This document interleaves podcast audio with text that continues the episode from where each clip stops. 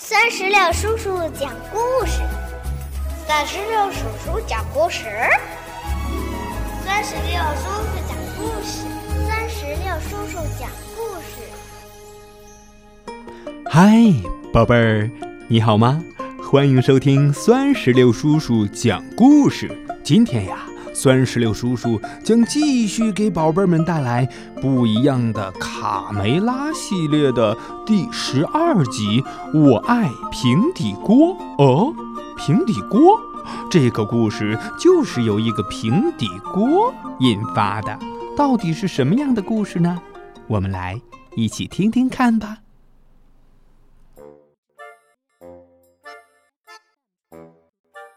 夜幕降临。鸡舍里可热闹了，小鸡们毫无睡意，全都围坐在皮迪克的身边，听他讲星星的故事。皮迪克指着天上的星星说：“快看，孩子们，在我们正前方的星座，像不像一只雄赳赳的大公鸡？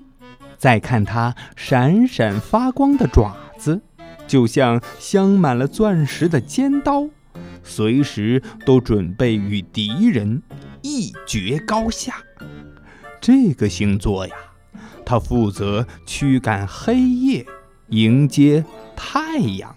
小鸡们听完，兴奋地数着星星，说：“哇，好棒哦！”过了一会儿。皮迪克用手指着另外一颗星星说：“来，大家再看那儿，在农场主住的方向，有颗非常亮的星星，那是公鸡星，它是属于我们的星星。”贝利奥、卡门和卡梅利多看完以后感叹道：“哇哦，真美呀！”嗯。确实是很美。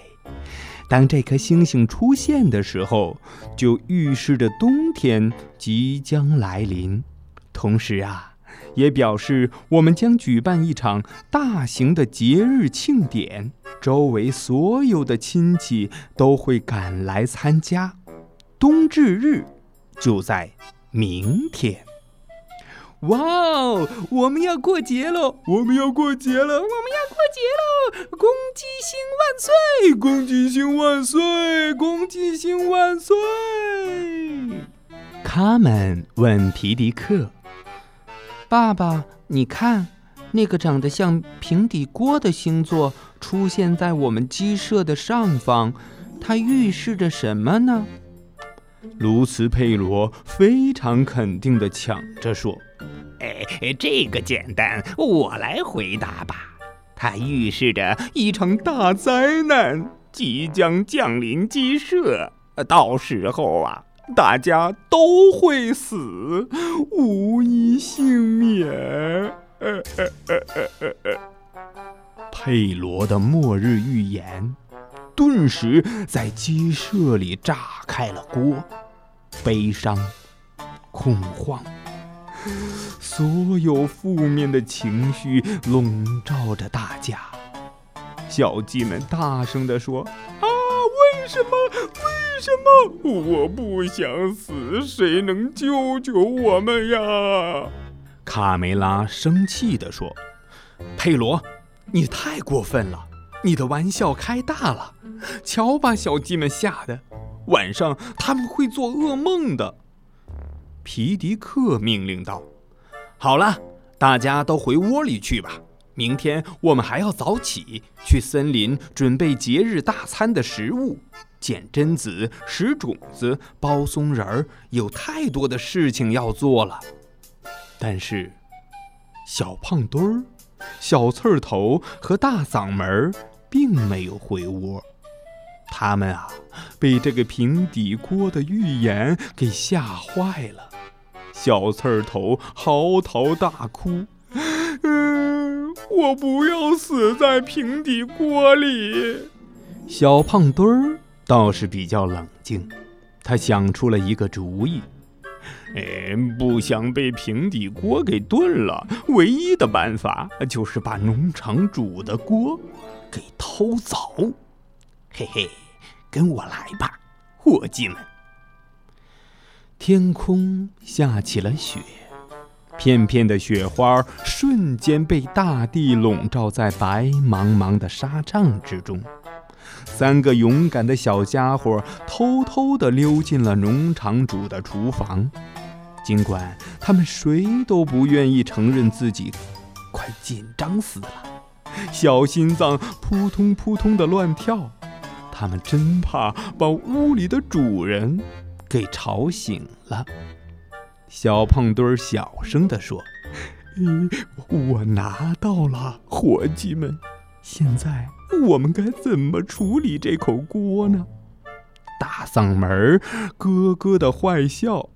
嘿嘿嘿嘿嘿不如让河对岸磨坊里那条讨厌又可恶的大狗替我们看着锅吧，一定很有趣。就在小胖墩儿一伙悄悄朝磨坊进发的时候，鸡舍里一声撕心裂肺的呼喊打破了夜晚的宁静。只听贝里奥尖叫了一声：“啊！”卡梅利多起来关切地问：“出什么事了，贝里奥？”“呃，我我做了一个非常可怕的噩梦，我梦见一个巨大的平底锅把你和我还有其他的小鸡们都给……哦。”我不想说了，那情景太可怕了。他们轻轻地拍着他。好了好了，都过去了，睡觉吧，贝利啊。哦，我困死了。嗯，好好睡觉。但是我需要吃一块奇普牌奶酪，这样我才能入睡。嗯。再来看小胖墩儿一伙，他们现在已经抵达了目的地。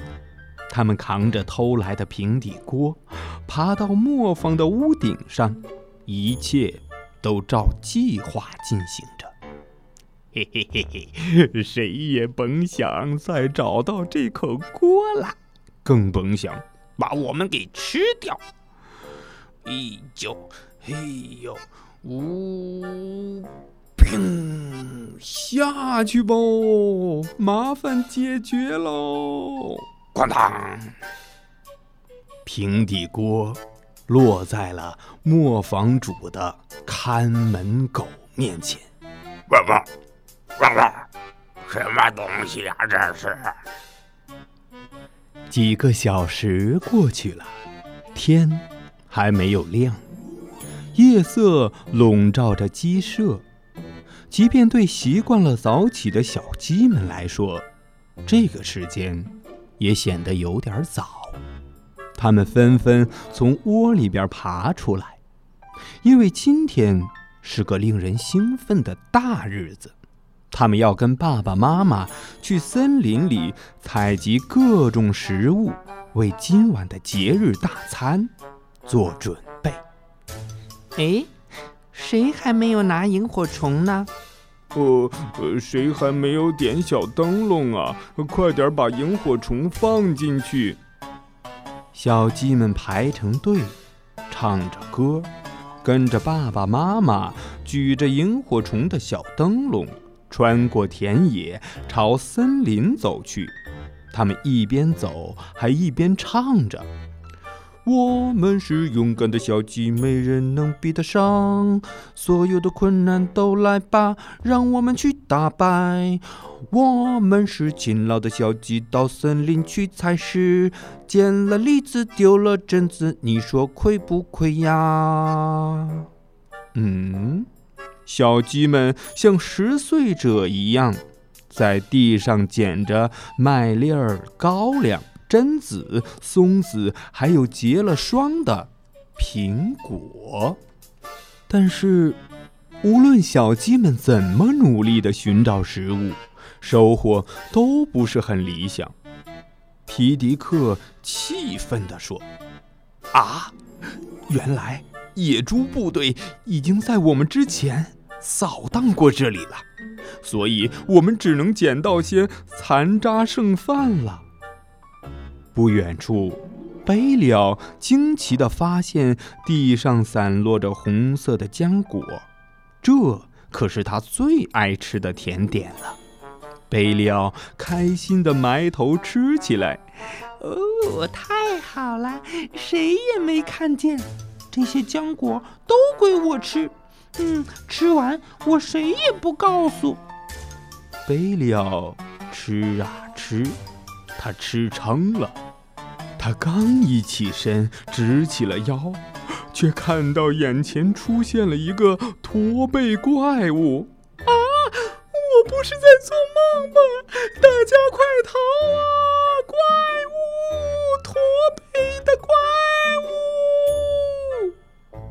小鸡们顺着贝利奥指的方向一看，他们顿时吓得腿都直哆嗦，膝盖碰在一起，咯噔咯噔的作响。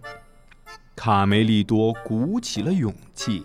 举着萤火虫灯笼向前一照，哇，这个怪物可真是丑啊！它不是一般的丑。卡梅利多鼓足了勇气说：“嗯，你你为什么会会被绑在这棵树上呢？”大嗓门也惊叫起来：“呃，你看他的牙！”满嘴的蛀牙，一定是个贪吃的小孩儿。快看，他在流口水，小刺儿头差点晕过去了。嗯，是麻风病。麻风病，麻风病，大家都会被传染的，快跑！麻风病。这时候，皮迪克站了出来，他觉得自己必须得用沉着有力的声音，让小家伙们。镇定下来，安静，安静，安静，别折腾了。难道你们都踩着店门了吗？这位先生是位与世无争的商人。卡梅利多，帮我一把，解开绳子。哦，可怜的先生。这位流动的商贩戴着一顶可笑的大帽子，他非常感谢小鸡们。他自我介绍道。呃，我叫巴格迪，从中东来，一个很远很远的地方。我走了很多很多天才到这儿。他们困惑地问：“那你为什么要离开家到这么远的地方来呢？”哦，每年的这个时候啊。我都会给这里的一位老客户带些货物。她是一位老太太，长着长长的红发，住在森林深处的小木屋里。偏偏这次，哦，我的天哪，真是倒霉透了！我遇到了强盗，把我身上最值钱的货物都抢走了。皮迪克好心地说：“哦，巴克蒂先生，看您冻得直发抖，请到我们的寒舍暖和暖和，吃点东西，恢复一下体力吧。”卡梅利多兴奋地补充道：“啊，对呀，对呀，今天晚上我们有盛大的节日庆典，你和我们一起来庆祝吧。”宝贝儿，到这里。不一样的卡梅拉系列之《我爱平底锅》的上集就讲完了，让我们一起来回想一下，在刚才的故事里，是哪几只小鸡偷了磨坊主的平底锅呢？他们把平底锅扔在了什么地方呢？还有，在故事的最后，贝利奥。看到了谁，把他吓了一大跳呢？如果你知道答案，就可以让爸爸妈妈在故事页面下方的留言区来告诉酸石榴叔叔了。如果你喜欢这套不一样的卡梅拉绘本，就可以让爸爸妈妈在故事页面下方的二维码处直接扫码下单，带回家，一边听故事一边看绘本。好了，宝贝儿，今天的故事就到这儿，让我们共同期待不一样的卡梅拉系列之《我爱平底锅》的下集。拜拜。